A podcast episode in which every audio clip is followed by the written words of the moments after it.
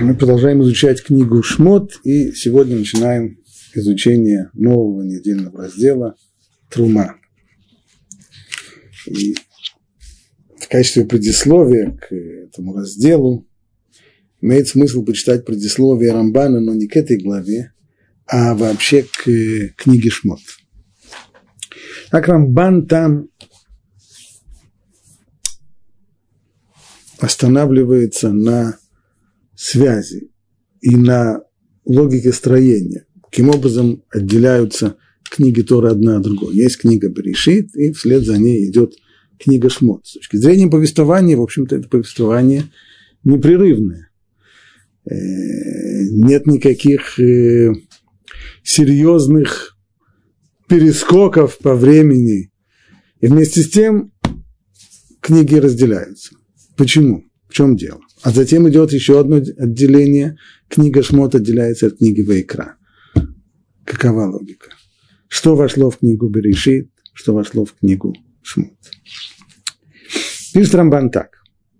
Книга Берешит повествует о сотворении Вселенной и о создании всего, что ее наполняет, а также о событиях жизни наших працев, которые проложили путь для своих потомков. То есть книга Берешит, мы ее называем по первому ее слову, Берешит в начале, а суть и содержание книги, пожалуй, лучше передает ее э, название, которым пользуются почти все переводы. Испокон веков эту книгу, название этой книги давали как генезис, то есть сотворение, создание возникновение, зарождение. Слово, которое переходило из языка в язык.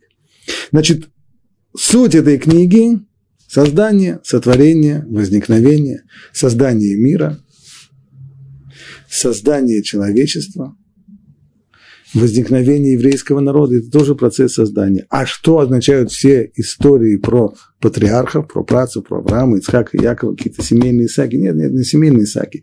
Это и есть зарождение, это и есть создание еврейского народа. Ибо, как объяснял Рамбан, принципу Маасея вот Симан Лебаним, то есть те события, которые случаются с працами, это в них, в этих событиях закладывается фундамент того, что произойдет в дальнейшем с целым народом. То есть здесь возникает, зарождается семя, этих событий, а детали этих событий уже произрастут в дальнейшем. То есть со, книга говорит о событиях жизни наших працев, которые проложили путь для своих потомков, их, их события и послужили прообразом в дальнейшем того, что произойдет с потомками. Ведь каждое их действие стало прообразом для событий, которые будут происходить в будущем с сынами Израиля. Ну и после того, как книга сотворения была завершена. Вот эта книга, самая первая книга, суть ее сотворения. В тот момент, когда завершилось сотворение народа Израиля, а завершилось оно именно с того момента, как семья Якова оказалась в Египте,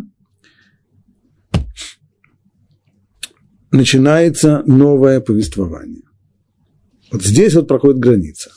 О событиях, ставших воплощением тех исходных прообразов, то есть в первой книге закладываются еще только основы, закладывается фундамент будущих событий, в частности, рассказывается про Авраама, о том, как он во время голода отправляется в Египет, о том, как его там преследуют, о том, как он уходит из Египта вместе с э, богатыми дарами.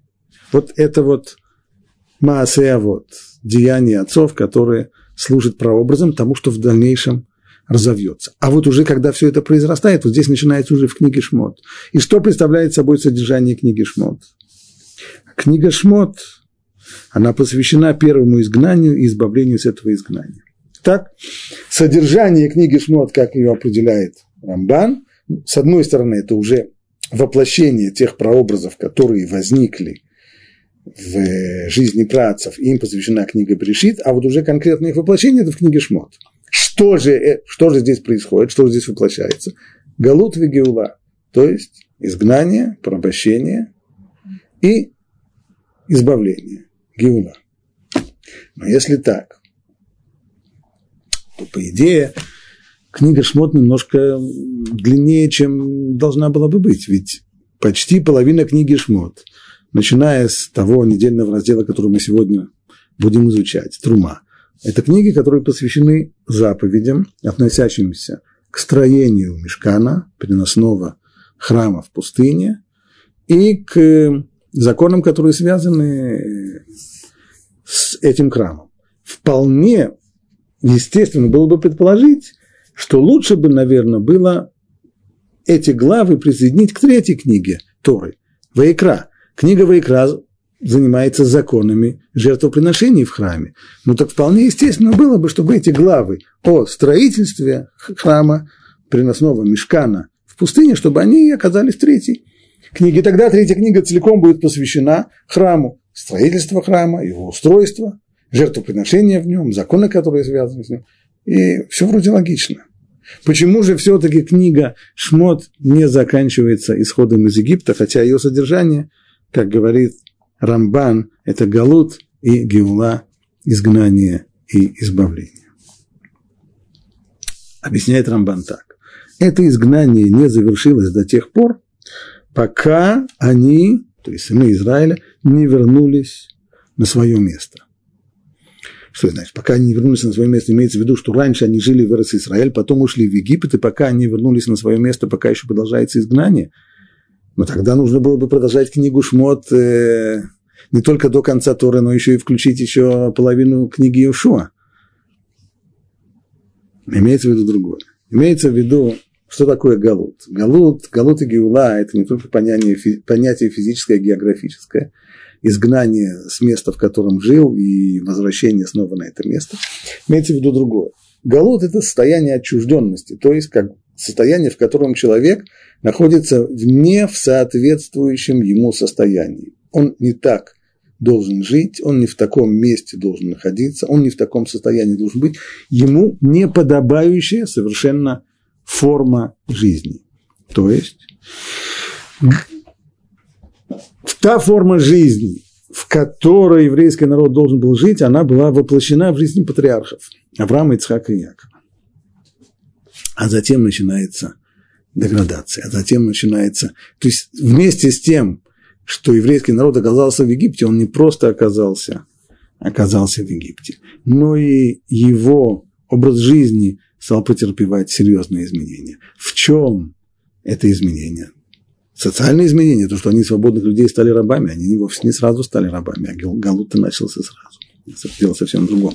Дело в том, что та форма жизни, в которой жизни, жили працы, это жизнь непосредственного и близкого контакта с Творцом мира. Жизнь в постоянном контакте с Богом. И как только этот контакт становится все более слабым и более слабым, то человек погружается, понятно, в то, что можно назвать темнотой сравнительно по сравнению с тем светом, в котором он жил раньше. И это то, что происходит с нашими працами в Египте. Дальше, дальше, дальше, дальше, дальше, дальше, дальше, глубже, глубже, глубже. Вот это вот потеря того духовного уровня, очень не люблю пользоваться этими словами духовный, духовный уровень, поскольку они настолько уже затасканы, что с трудом слушается, но все-таки здесь э, невозможно по-другому сказать. То есть тот образ жизни, та форма жизни, тот уровень и содержание жизни, которые были, они утрачиваются. Это и есть галут, то есть теперь еврейский народ живет не свойственной для себя жизни, а геула таким образом не реализуется и не достигается как возвращение до тех пор, пока не вернутся на свое место. Не на свое место географически, а к своему тому образу жизни, который был во времена працев. Это то, что объясняет Рамбан в дальнейшем. Хотя, покинув Египет, они освободились от рабства. Вроде бы пробощение кончилось. Но, тем не менее, они все еще считаются изгнанниками, они все еще гулим, то есть они все еще люди, которые не на своем месте, потому что они еще не достигли своей страны и находились в пустыне, но когда они пришли к горе Синай, в горе Синай они еще не вернулись обратно в свою страну, вместе с тем, когда они пришли к горе Синай и построили мешкан, этот шатер откровения, то есть переносной храм, и Всевышний возвратился к ним, то есть его шхина, божественное присутствие, опустилось на них, вот тогда они поднялись на уровень своих працев, которые поддерживали сокровенную связь с Творцом и были его колесницей. Колесница – это видение пророка, колесница, то есть это то, что такое колесница? Колесница – это то, на чем хозяин колесницы, на чем он двигается, на чем он переходит, переезжает с места на место. Всевышний в этом мире проявляет себя, и вот этот вот процесс проявления себя называется в процесс проявления Всевышнего в этом мире и называется в видении пророка Масе Меркава, колесница. Так вот то, что говорят наши мудрецы, их здесь цитирует, что а вот эн эн амиркава. То есть наши працы, они есть та самая колесница. Иными словами, Всевышний проявлял себя в этом мире через працев. Человек, который хотел бы хоть как-нибудь почувствовать контакт со Всевышним, ему нужно было прийти в контакт с нашими працами, с Авраамом Ицхаком Яковом, потому что через, наблюдая за ними, наблюдая за их жизнью, наблюдая за тем, как они живут, как они мыслят, как они говорят, как они существуют, можно было хоть, хоть чуть-чуть почувствовать, хоть чуть-чуть в замочную скважину поглядеть на то, как, каким образом может жить человек в контакте с Богом. Вот это то, что сказали наши мудрецы, а вот эн Меркава, то есть наши працы, они и есть колесница Всевышнего в мире, то есть он проявляет себя в мире через них, через контакт с ними. Стало быть, только когда был построен мешкан, приносной храм, и в нем ощутима была шхина, в нем ощутим был, было присутствие, контакт человека, контакт с Богом, вот только тогда и завершилось египетское изгнание. Вот только тогда, хотя еврейский народ еще находился 40, 39 лет в пустыне, он не вернулся в свою страну. Вместе с тем Галут, здесь уже Галут закончилась, ибо еврейский, еврейский народ вернулся на свое место, то есть к образу жизни своих отцов, жизни с Богом. Вот поэтому эта книга и завершается рассказом о том, как был построен Мешкан, и до самой последней главы книги в Шмот, в которой, в которой сказано, и наполнила его, Мешкан наполнил его славу Бога. То есть присутствие Всевышнего реализовалось в Мешкане, тем самым закончилось избавление. Книга Шмот – это книга Галут, Вегиула, изгнание и избавление. Стало быть, мы сейчас входим в полосу глав, которые рассказывают, повествуют о сооружении мешкана, все, что с ним связано, и так до конца книги Шмот. После этого предисловия можно уже начать и изучение самого текста. Глава 25, первый стих. «И сказал Бог Моше, скажите нам, Израиля, чтобы они взяли мне приношение. У каждого человека, кто того пожелает, берите мое приношение. И вот приношения, которые вы будете принимать от них. Золото, серебро, и медь, и синюю шерсть, и алую, и пурпурную. И лен, и козью шерсть, и красные бараньи кожи, и кожи тахаша, и дерево шитим, масло для светильника, благовоние для масла помазания и для воскурения, ониксы, драгоценные камни, и вставные камни для эфода, и для нагрудника, и пусть построят мне святилище, и я буду обитать среди них. Вот это самая цель – построить святилище, мигдаш, и тогда я буду обретать, буду обитать среди них. Вишаханти Бетухам. Отсюда два названия того большого проекта, который еврейский народ должен сейчас осуществить. Строительство того, что называется, с одной стороны, микдаш, то есть святилище, слово кодеш, или мешкан, от слова лишкон, то есть обитать, пребывать. С одной стороны, это святилище, а с другой стороны, это, как бы сказать, пребывалище. Так, то есть это место, в котором как бы Всевышний будет пребывать, там будет ощущаться связь с ним. Все, как я тебе показываю, образец святилища и образцы всей этой утвари, вот так и сделайте. То есть на первой стадии собирайте материалы, материалы я вам сказал, какие собирать, а уже что с ними потом нужно будет делать, и каким образом, какой будет проект, что нужно будет сделать из этих материалов, это я тебе потом покажу, будешь иметь полную картину, и потом нужно будет только это все сделать.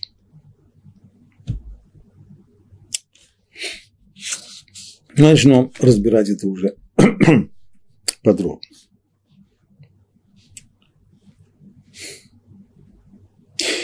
Не сказано здесь, э, давайте мне подношение.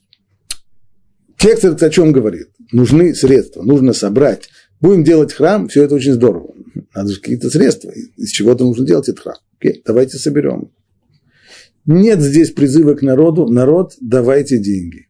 Или народ, давайте средства, народ, давайте материал. Сказано здесь, скажи сынам Израиля, чтобы они взяли мне приношение, чтобы они взяли. Что имеется в виду? А комментатор, например, Сфорно говорит здесь, что план был таков, что Габаим, то есть э, люди, исполняющие определенные должности в еврейском народе, они будут взимать средства, будут взимать приношения для строительства храма. То есть пойдут в каждую семью и скажут, пожалуйста, если у вас есть золото или серебро, или, может быть, шерсть какая, сдавайте, сдавайте на храм. Правда, как мы учим в дальнейшем, в реальности так не получилось. Потому что в тот момент, когда еврейский народ услышал, что нужно строить храм и нужно собирать на него средства, то сами принесли эти средства, и должностные лица еврейского народа не сумели выполнить эту самую функцию э, сбора средств и взимания. Тогда был, тогда был уже вопрос, а что они будут делать, если простой народ принес достаточно всего того, что нужно было сделать, всего того, что нужно было собрать для того, чтобы построить храм, а что тогда князья, что тогда руководители народа, как им быть, но об этом мы поговорим в дальнейшем, в дальнейших главах. Так скажи, чтобы они взяли, то есть кто они, получается, князья, руководители народа, должностные лица, чтобы они взяли мне приношение. Взяли мне. Раши тут же останавливается на этих словах и говорит, мы бы эти слова прочитали, а что здесь такого плохого? Все нормально. Скажи, пусть возьмут мне приношение. Раши останавливается. Мне означает во имя мое. Что Раш хочет здесь сказать, что ему, что ему не нравится. На протяжении всего своего комментария Раши последовательно э, отмечает, что никогда нельзя понимать эти слова, когда Всевышний говорит «мне», что-то для меня, никогда нельзя их понимать буквально. Ему ничего не нужно. Он ни в чем не нуждается. Как же тогда, если я говорю кому-то, прошу, не можешь ли ты сделать мне стакан чая? Да, потому что мне нужен стакан чая. Хорошая идея. Это мне нужно. Я прошу человека, чтобы он сделал мне. Всевышнему ничего не нужно. И трума, и приношение ему не нужно. И в этом он не нуждается. Стало быть, слово «мне» нужно понимать, говорит Раши, как «ли лишми», то есть во имя мое. Иными словами, человек, который делает определенные действия, мотив, мотивы этих действий могут быть самые разные. Люди, которые дают знаку, люди, которые жертвуют деньги, они делают это самыми разными мотивами. Один делает это потому, что ему неудобно отказать. У него просят, Рабинович, пожертвуйте деньги на синагогу. Жалко, конечно, ужасно. Неудобно отказать. Не умеет человек отказывать. Неудобно. Дал. Другой человек дает для того, чтобы выпендриваться просто, чтобы все знали, какую большую сумму он дал. Третий человек дает для того, чтобы утереть, ну, четвертый Самые разные мотивы. Может быть мотив, называется лишмо. То есть ради самого того действия нужно сделать синагогу, для того, чтобы была синагога, для этого человек и дает.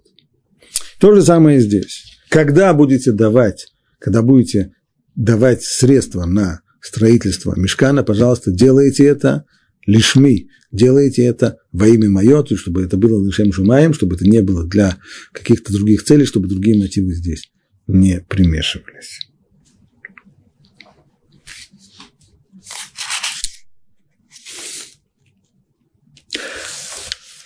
Равшим Шелефой Лирш объясняет вот эти слова и то, что сказано, то, что мы остановились уже, обратили внимание, что сказано здесь «возьмите», а не «дайте», и то, что сказано «мне», объясняет он это несколько иначе, чем Раши, а именно. Дар не должен преподноситься непосредственно Богу. Это не должно быть, не должен быть дар человека Богу. Это исключается. Нет, ни в коем случае. Дар каждого отдельного человека должен даваться общине для божественных целей. Как я объяснял с форм. Это не то, что человек принесет свою копеечку и даст Бог. Не-не-не-не. Община будет собирать, человек даст общине. Это не будут дары отдельных людей, это будет дар всей общины, всего народа. Это предполагает, что не отдельный человек, а община создает институты, предназначенные для божественных целей. И что не для отдельного донора, а для всей общины в целом эти институты и должны учреждаться. Поэтому так и было задумано, что сначала руководители народа будут собирать деньги, им будут переданы деньги, и затем уже на эти деньги, на все народные средства и будет построен храм.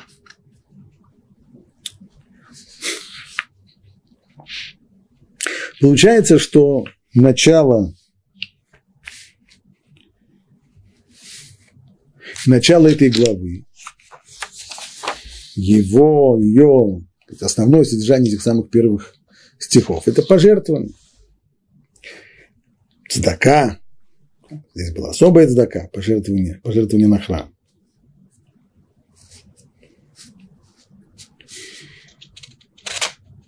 Поэтому обычно комментаторы даршаним, которые говорили о заповеди Задаки, всегда склонялись к началу этой главы, естественно, но по содержанию больше всего подходит.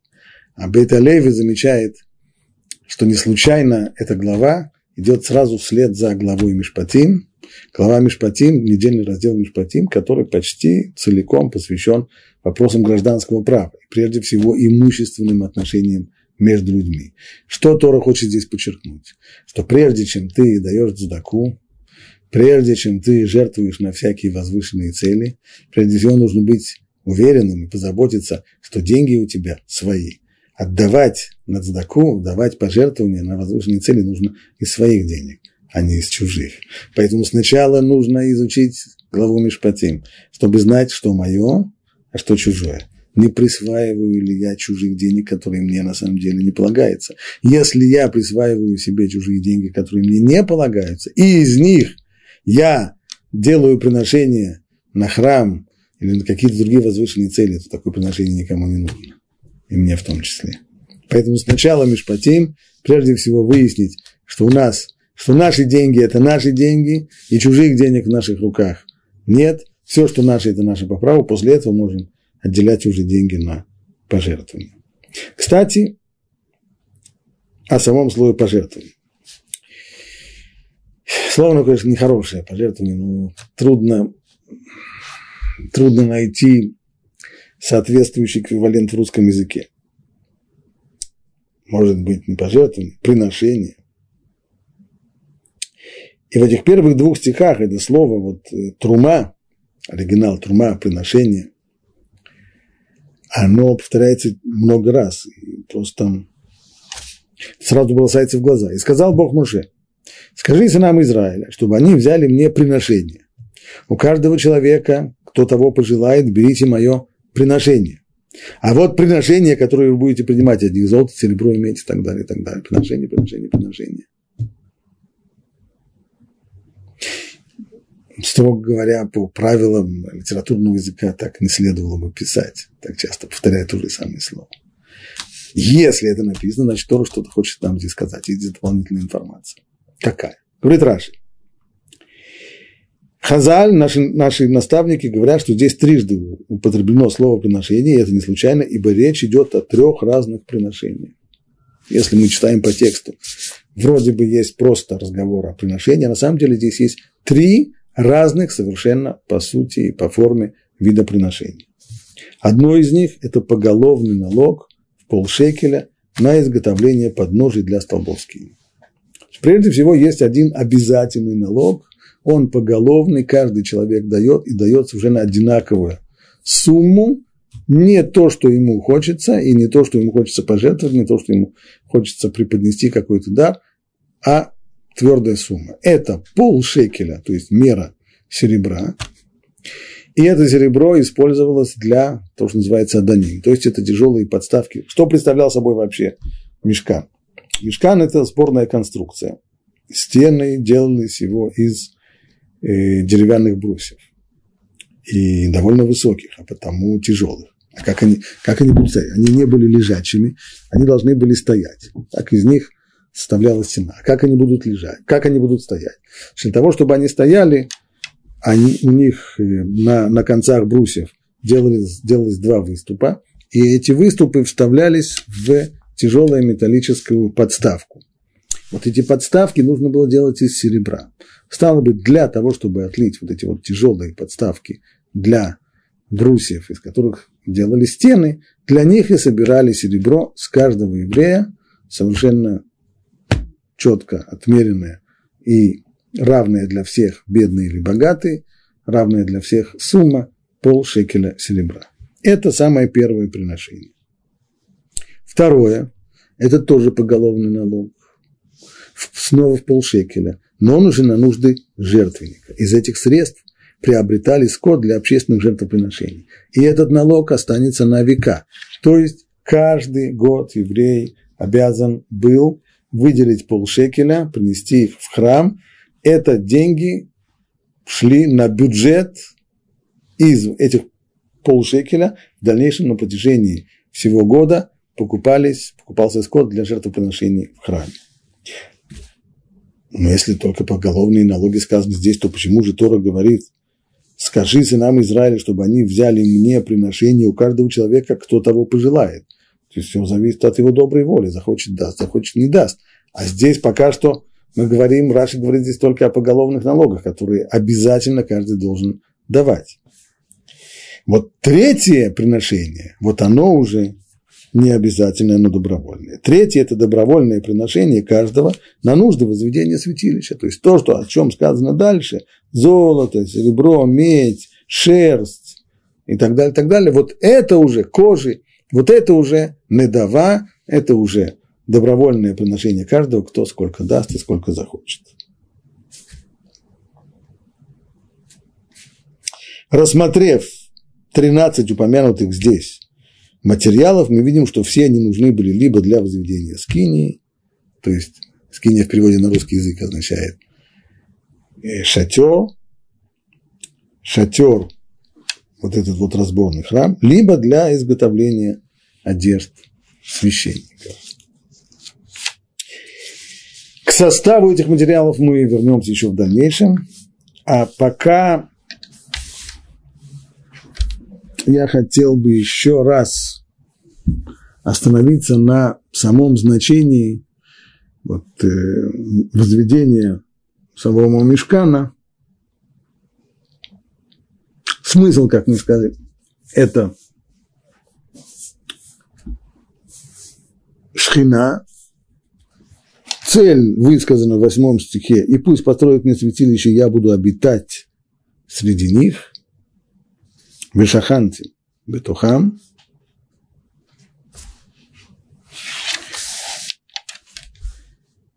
И посмотрим, что пишет Рамбан здесь. Это, в общем-то, продолжение того, что он написал уже в предисловии к книге Шмот. Мы видим это и в его комментарии к этим стихам. Так, и пусть построят мне святилище, и я буду обитать среди них. После того, как Всевышний говорил с народом Израиля лицом к лицу, то есть после исхода из Египта, последовало главное событие, а именно Синайское откровение, на котором был прямой контакт по ним или по ним, лицом к лицу со Всевышним. Произнеся десять речений. А затем через Муше дополнительно повелел им ряд основных заповедей. То есть следующие главы после главы Итро, есть недельный раздел Итро, в котором рассказывается о Синайском откровении. Вслед за этим идет глава Мишпатим, есть там ряд законов, не все законы Торы, но все-таки ряд законов там дается. Вот такой порядок. После этого контакта часть законов, не все. Почему так? Ведь Рамбан вполне естественная логика. Именно так поступают раввины с прозелитами, которые приходят для того, чтобы принять еврейство. А именно, когда человек приходит и просит, чтобы его приняли, он хочет стать евреем. Но стать евреем – это не просто означает желание стать евреем. Для того, чтобы стать евреем, человек должен принять на себя обязательство исполнять законы Торы. А как это реально? Законов тоже много. 613 заповедей, которые ветвятся на десятки тысяч законов. Говорит Аллаха, ему не рассказывают сразу все законы. Ему дают пример законов. С одной стороны, несколько законов строгих, наиболее строгих, и несколько законов, наоборот, легких.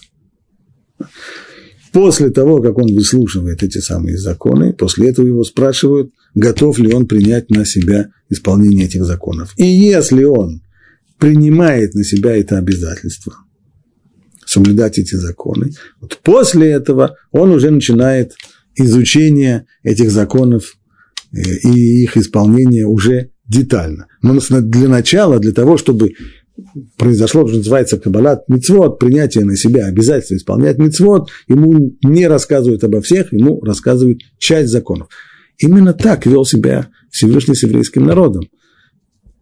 Освободив из Египта, он сейчас превращает вчерашних рабов, превращает их в еврейский народ. Это своеобразный киур. Сейчас возникает в пустыне при исходе из Египта и возникает еврейский народ. Поэтому им дается после непосредственно этого контакта лицом к лицу, им дается ряд основных заповедей. Ибо так поступают раввины с прозелитами, которые приходят, чтобы принять еврейство.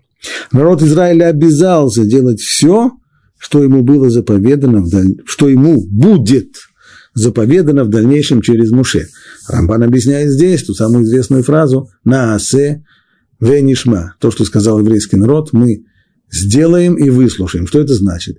Те заповеди, которые нам дали сейчас, ряд основных заповедей, не все, мы уже их знаем. Мы их на осе, мы их сделаем, даем обязательство их сделать. А что с остальными? Заповедей будет много, а это выслушаем в дальнейшем. Тоже потом будем делать. Но пока мы их еще не знаем. Но прежде всего, еще прежде чем мы будем выслушивать дальнейшее, прежде всего принимаем обязательство сделать те, которые нам уже сказали, их выполнять. Так происходит и с Гером. Он дает на основе знаний, которые он получает в самом начале, ему дают примеры этих заповедей, он должен дать обязательство, что он будет выполнять. Те, которые он услышал, выполнять, и те, которые потом ему скажут, тоже будем выполнять, хотя он их еще и не знает. И вот тогда был заключен союз. Сыны Израиля стали его народом а он их Богом.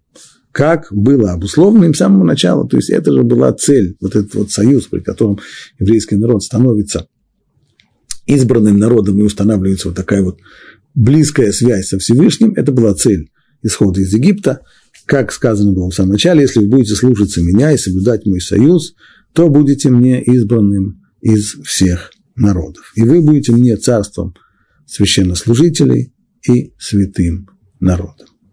И вот теперь, после того, как все это реализовалось, Синайское откровение, получение заповедей, принятие обязательства их исполнять и выслушивать остальные, заключение союза, и вот теперь они осветились и стали достойны того, чтобы среди них находилось его святилище, святилище Мигдаш, так, то есть вещь, которая Мекудаш, она выделена и возвышена. Когда это происходит? Когда еврейский народ, он приподнялся благодаря всем тем стадиям, которые он прошел, исход из Египта, освобождение от рабства, контакт со Всевышним, принятие на себя обязательств, заключение союза, вот теперь это действительно мешкан, среди них может пребывать его шхина. То есть здесь есть несколько стадий, одна за другую. Синайское откровение, принятие заповедей, заключение союза, мешка, шхина. Поэтому Всевышний велел возвести мешкан, чтобы у него был дом среди них, и там бы он говорил с Моше, наставляя сынов Израиля. То есть мешкан, по сути дела, это продолжение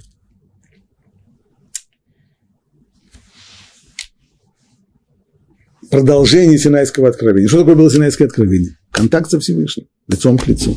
Есть известный мидраж, который тоже можно связать с тем, что будет здесь Рамбан. Мидраж говорит так, что жил-был один царь, все, все сказки должны начинаться с того, что жил-был один царь, и у царя, конечно, была дочь принцесса, это тоже обязательная часть. И пришло время выдавать ее замуж. Долго царь искал достойного жениха, наконец нашел как раз, как он искал со всеми, соответствующего всеми требованиями.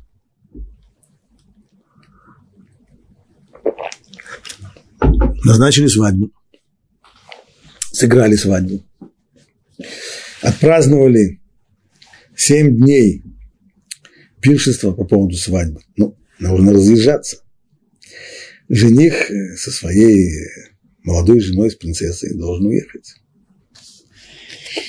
Тогда царь позвал себе жениха и говорит ему, мне очень трудно остаться со своей дочерью. Она моя любимая дочь. Но, с другой стороны, удерживать я тебя тоже не могу. Я ее выдал замуж, она теперь твоя жена. Как же мне быть? Давай договоримся так. Вы поезжаете. Но в любое место, куда бы вы ни приехали, где бы вы ни были, там сделайте маленькую комнатку для меня. И я буду ехать, а я, а я поеду за вами. И всегда, всегда буду в этой самой маленькой комнатке, всегда буду с вами. Это смысл мешкана. Тура – принцесса, любимая дочь Всевышнего. Нашел он ей подходящего жениха? Нашел еврейский народ. Для этого пришлось их выводить из Египта, не все так было просто. Он нашелся. Свадьба была сыграна. Свадьба – Синайское откровение. Лицом к лицу. Многие говорят, что та самая гора Синай, которая нависла над евреями, как лохань, она-то и была здесь прообразом хупы. Ну, есть, есть уже свадьба. Что ж теперь? Ну, теперь надо расходиться. Закончится это? Нет. Это то, что просит Всевышний. Сделайте мне маленькую комнатку, я всегда буду тогда с вами. Это и есть мешкан. Он переносной храм. Он шатер, который идет всюду и везде. То есть та самая, та самая близость, которая была достигнута на Синае, она должна продолжаться. Должна уже продолжаться на другом совершенно уровне. На уровне мешка, на уровне святилища, когда Всевышний, пребывая среди еврейского народа, продолжает с ними контакт и, кстати, не забывай тоже, что продолжается этот контакт через введение новых заповедей, ибо на Синая получили только часть заповедей, только, как пишет Рамбан, ряд основных заповедей. А потом уже в дальнейшем. Здесь мы тоже видим э, завершение определенного процесса, которое связано снова с вот этими двумя книгами Берешит и Шмот. Хотя Рамбан здесь этого не упоминает, но вещи просто э, проступают очевидно. Книга Берешит, с одной стороны, мы сказали, это книга, это генезис, это создание, возникновение, зарождение. Всевышний творит мир, Всевышний создает человечество, Всевышний творит еврейский народ – это с одной стороны. А с другой стороны, если мы читаем внимательно, главу за главой, по крайней мере, после того, как создан человек, то эта книга не, не создание, это книга разрушения. Человек, который был создан столь возвышенным, близким к Богу, в райском саду, человек начинает деградацию. Каждая следующая глава книги Берешит – это еще один шаг вниз. Вниз по лестнице, которая, может быть, ведет вверх но человечество скатывается вниз. Самый первый шаг человека – человек ослушался Всевышнего, съел запретный плод. Изгнан из Эденского сада. Ну, теперь начинается земная история человечества. С чего она начинается? Самое первое историческое событие, которое происходит. Рождаются Каин и Эвель, конфликт между Каином и Эвелем, убийство. Брат убивает брата.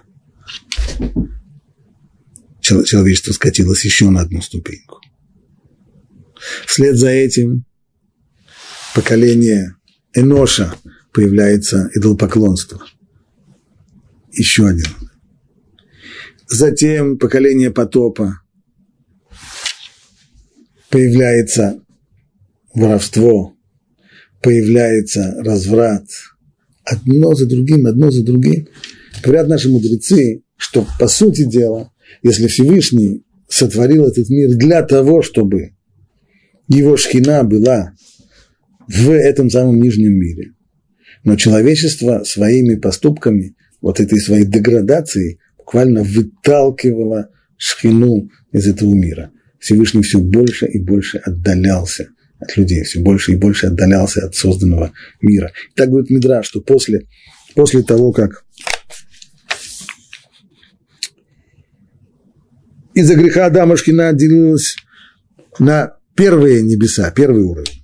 Из-за греха Каина, когда Каин убил Эвеля, на второй. Из-за греха поколения Иноша на третий. Поколение потопа на четвертый. После строителей Вавилонской башни на пятое небо.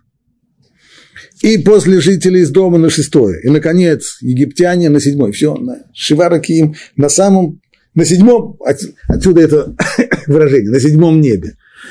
То есть Шхина уже на седьмом небе, иными словами, мир погрузился во мрак контакта с Богом. Нет, Всевышний, то, что происходит то, что называется эстер по ним, сокрытие лица, когда нет. На что это похоже?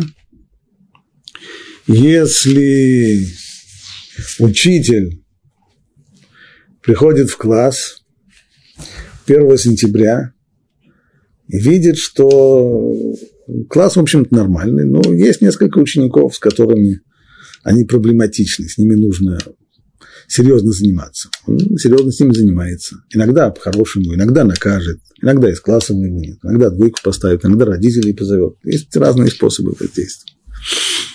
Но если учитель зашел в класс, на него вообще никто не обращает внимания. Ученики учиться не собираются они занимаются черт знает чем, но только не учением. Ну, что ему остается делать? Он всех будет выгонять из класса. Он всех будет... Ну, тогда учителю остается только сделать, я вас в упор не вижу, делайте что угодно.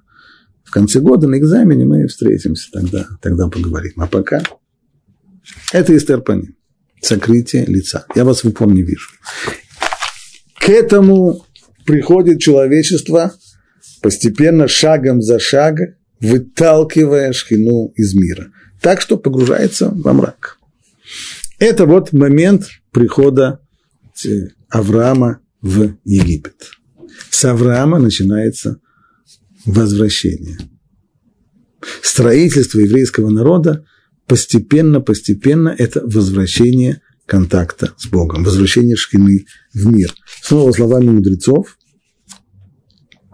с працев еврейского народа начался обратный ход истории. В заслугу Авраама Шхина спустилась с седьмого уровня, с седьмого неба на шестое. В заслугу Ицхака на пятое, в заслугу Якова на четвертое. И так до тех пор, пока, наконец, Муше не спускает шхину на землю. Где это происходит? Вот сейчас это и есть последнее последние главы, последние разделы книги Шмот, Шхина спускается на землю после сотворения. После, после Синайского откровения, когда строится мешкан, строится храм, и шхина, начинается пребывание шхины, контакт. Вот такой вот близкий-близкий контакт, самый близкий, который был лицом к лицу на Синае, и в дальнейшем его продолжение, как, как говорит Индраш, в маленькой комнатке, его продолжение на, на протяжении многих лет в дальнейшем. Здесь, вот это вот возвращение, здесь заканчивается книга Шмот. Если в книге Берешит процесс выталкивания шхины из мира, то в книге Шмот заканчивается процесс возвращения шхины в этот мир.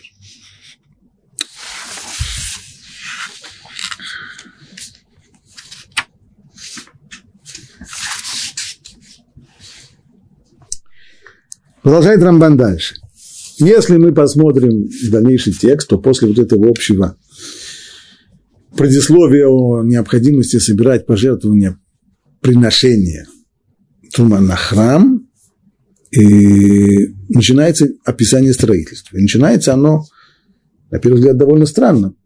По идее, сначала нужно было сказать, как нужно построить сам шатер, а потом уже какая утварь в нем будет. Но начинает Тора не так, а начинает она именно с описания утвари, а именно с Арон Акодыш, то есть ковчег, в котором будут скрижали, плиты, на которых написаны 10 речений. Почему так? Объясняет Рамбан. Главным местом в шатре откровения станет ковчег, который называется Арон, на котором и будет пребывать шхина. Почему именно так? Ибо пребывание шхины каким-то образом будет связано вот с этим конкретным местом. С одной стороны, шхина будет пребывать в храме, а более точно в храме, вот там, где Арон. Как сказано, я буду являться, Всевышний говорит об этом уже, я буду являться тебе там, и буду говорить с тобой из пространства над крышкой между двумя керувами, которые на ковчеге свидетельства союза. И вот так я и буду передавать тебе, буду передавать, точнее, через тебя все повеления сынам Израиля. То есть вот этот вот контакт и передача заповеди будет происходить посредством Арон, посредством ковчега и с места ковчега.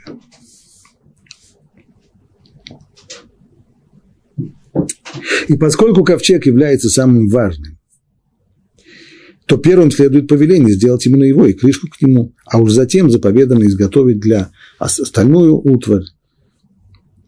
И тайна шатра откровения заключалась в том, что шхина, которая та самая шхина, которая пребывала на горе Синай, незримо присутствовала и в этом самом шатре, в мешкане.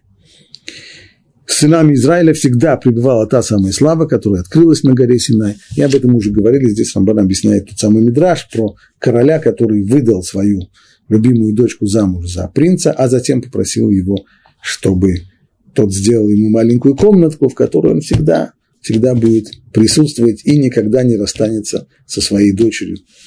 То есть контакт человека с Богом произошел через Тору, это и то самое средство, при котором произошел этот контакт, и благодаря этому, благодаря тому, что Тора дана, возможно было сделать мешкан, в котором Всевышний будет как бы пребывать. Поэтому центральное место в самом мешкане – это ковчег – что представляет собой этот ковчег? Это короб, в котором будут положены плиты с написанными на них десятью речениями, то есть с выражением с, с само, самой, собственно говоря, Торы. Через нее и происходит присутствие шхины в народе Израиля. Понятно, мы касаемся здесь довольно сложной для понимания темы. Что значит Всевышний пребывает в храме? А, а в храме еще более точно он пребывает, э, как Рамбан здесь пишет, на в, про, в пространстве над крышкой э, Арона, Всевышний вне времени, вне пространства. Как можно о нем сказать, что он где-то пребывает, где-то присутствует? Это одна из первейших проблем, которые возникает при изучении этой главы. И, может быть, для того, чтобы подойти к этому вопросу, прочитаем то, что пишет один из очень известных комментаторов Торы, Дон Ицхак Барбанель.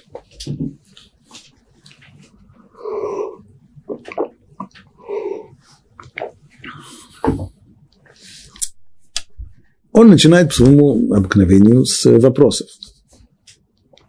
Почему повеление Бога построить мешкан сопровождается словами «я буду обитать среди них»? Ну, нам вполне было бы достаточно, если бы нам сказали, что нужно построить мешкан, благодаря которому мы будем ощущать э, контакт.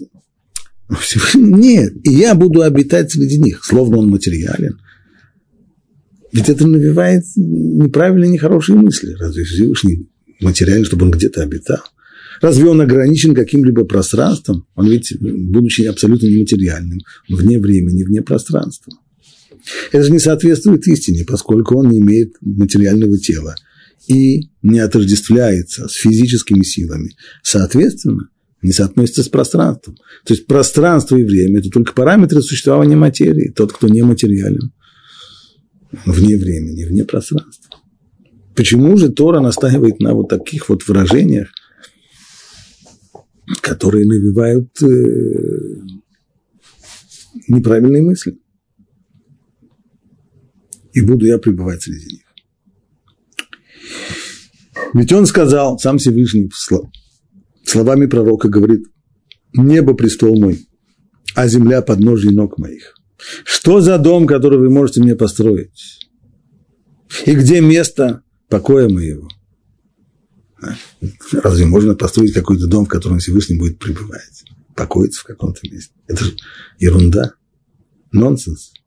Также и Шломо, царь Шломо, после того, как он воздвиг храм, при освящении храма произносит следующие слова.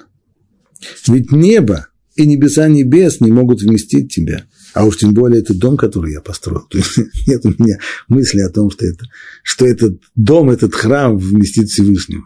Небо, небеса, небес не вмещает его вне пространства. Получается, что стихи Торы как бы противоречат друг Стихи Танаха здесь, э, Тора и пророки, они противоречат друг другу. То же самое в отношении в дальнейшем будет заповедь, каким образом строить Арон, и там будет необходимость сделать на крышке его крувим, то есть изображение двух э, существ ангелоподобных, которых Бог повелел выковать над крышкой этого ковчега. Казалось бы, тем самым нарушается заповедь «не делай себе кумира». И никакого изображения того, не того, что наверху, и того, что на земле. Нельзя делать никаких изображений. Любой человек, хоть чуть-чуть, хоть немножко слышавший про, про иудаизм, уже знает, что это одна из основ. Никаких изображений. И вдруг здесь, святая святых, на крышке ковчега нужно было сделать два изображения. Как же он мог повелеть сделать то, что уже запретил?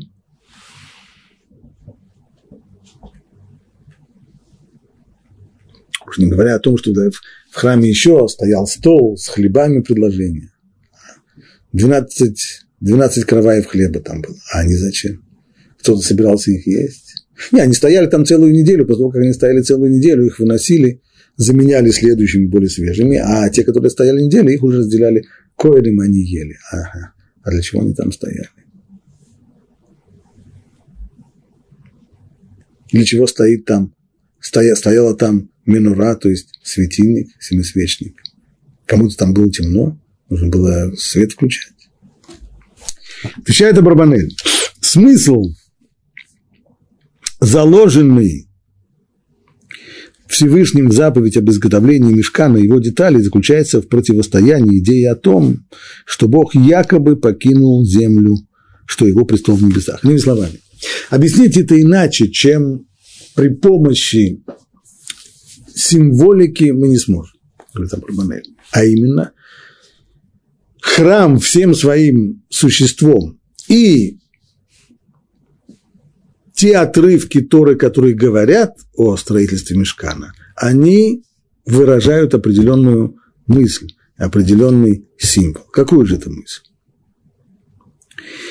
Необходимо противостоять идее о том, что Бог якобы покинул землю, и что его престол на небесах, и сам он пребывает в бесконечном отдалении от человечества. То есть Основное большинство людей на Земле, которые верят в Бога, для них Бог – это, может быть, тот, кто создал этот мир, но он невероятно, невероятно далек. Что уже Всевышнему до того, Всевышний, который создал весь этот мир, всю эту колоссальную, колоссальную вселенную, что ему до человека, у которого не хватает 30 долларов до конца месяца? Он же бесконечно далек от этого. Какое ему дело до того, что человек правду говорит или врет, что он ест, что он не ест. Вот против этого необходимо было восстать. Необходимо было вот, эту, вот это вот ощущение удаленности от Бога, его необходимо было из голов людей выбить. Но чтобы искоренить это ошибочное верование, Всевышний повелел нам построить ему святилище, чтобы подчеркнуть, он пребывает здесь, чтобы он как бы обитал в нем. Как бы это не современный сленг русского языка, а как бы имеется в виду, как бы обитал. И чтобы верили, что Бог живой находится среди них, что с ними есть Ашгаха, то есть высшее проведение, что Всевышний, не находясь здесь, он воздействует на этот мир. Он вмешивается активно в то, что в нем происходит, и управляет этим миром. В этом и заключается значение слов «я буду обитать среди сынов Израиля». Нет здесь обитания физического, нет обитания в каком-то пространстве, нет есть воздействие. И символ этого воздействия – храм, который так называется обиталище, мешкан, место, в котором Всевышний как бы обитает. Все это иносказания, эвфемизмы по отношению к шхине, божественному присутствию и его приверженности к ним. То есть шхина, иными словами, воздействие, управление миром, то, что Всевышний проявляет себя в этом мире, не будучи его частью. В качестве примера всегда привожу писателя, который пишет какой-то роман. Он пишет роман, в нем есть действующие лица, в нем есть определенное пространство, где происходит действие, в нем есть время, в котором происходит действие. Сам писатель не находится ни в этом времени, ни в этом пространстве. Он может писать роман о том, что происходит на Аляске, хотя сам он живет в, в, в Европе. Или наоборот. Но он воздействует, он вмешивается, он творит эту самую действительность в своем романе, не будучи ее частью. Аналогично Всевышний вне времени, вне пространства, он не часть нашего мира, никоим образом не часть этого мира. Не он в мире, а мир в нем, он полный создатель этого мира. Но он в него вмешивается, он его творит, он его изменяет, он им управляет, он проявляет себя в этом мире, не будучи его частью. Вот символическое проявление этого убеждения, о котором мы сейчас говорили, этой истины, оно и проходило через храм. Вот Всевышний среди нас как бы обитает, он как бы присутствует, и мы с ним можем контактировать. В этом идея самого храма, и поэтому Тора не стесняется употреблять такие вот э, выражения типа «Э, «и буду обитать я среди вас» и, и, и так далее. Вот это понятие мешка. По поводу материалов, из которого он был сделан, и Тора о них очень подробно говорит, об этом мы уже будем говорить на следующем занятии.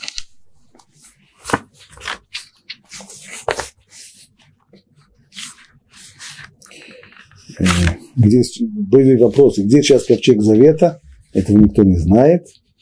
Э, по одной версии он э, оказался в конечном итоге в Риме, стал быть где-нибудь в подвалах Ватикана. По другой версии он где-то спрятан под, под землей в храмовой горы. Образ, образ крови – плод фантазии ни в коем случае, никакой, никакой фантазии, все должно было быть очень четко, только по указаниям, которые были даны. Ну вот. Третий – это уже не вопрос, это... да.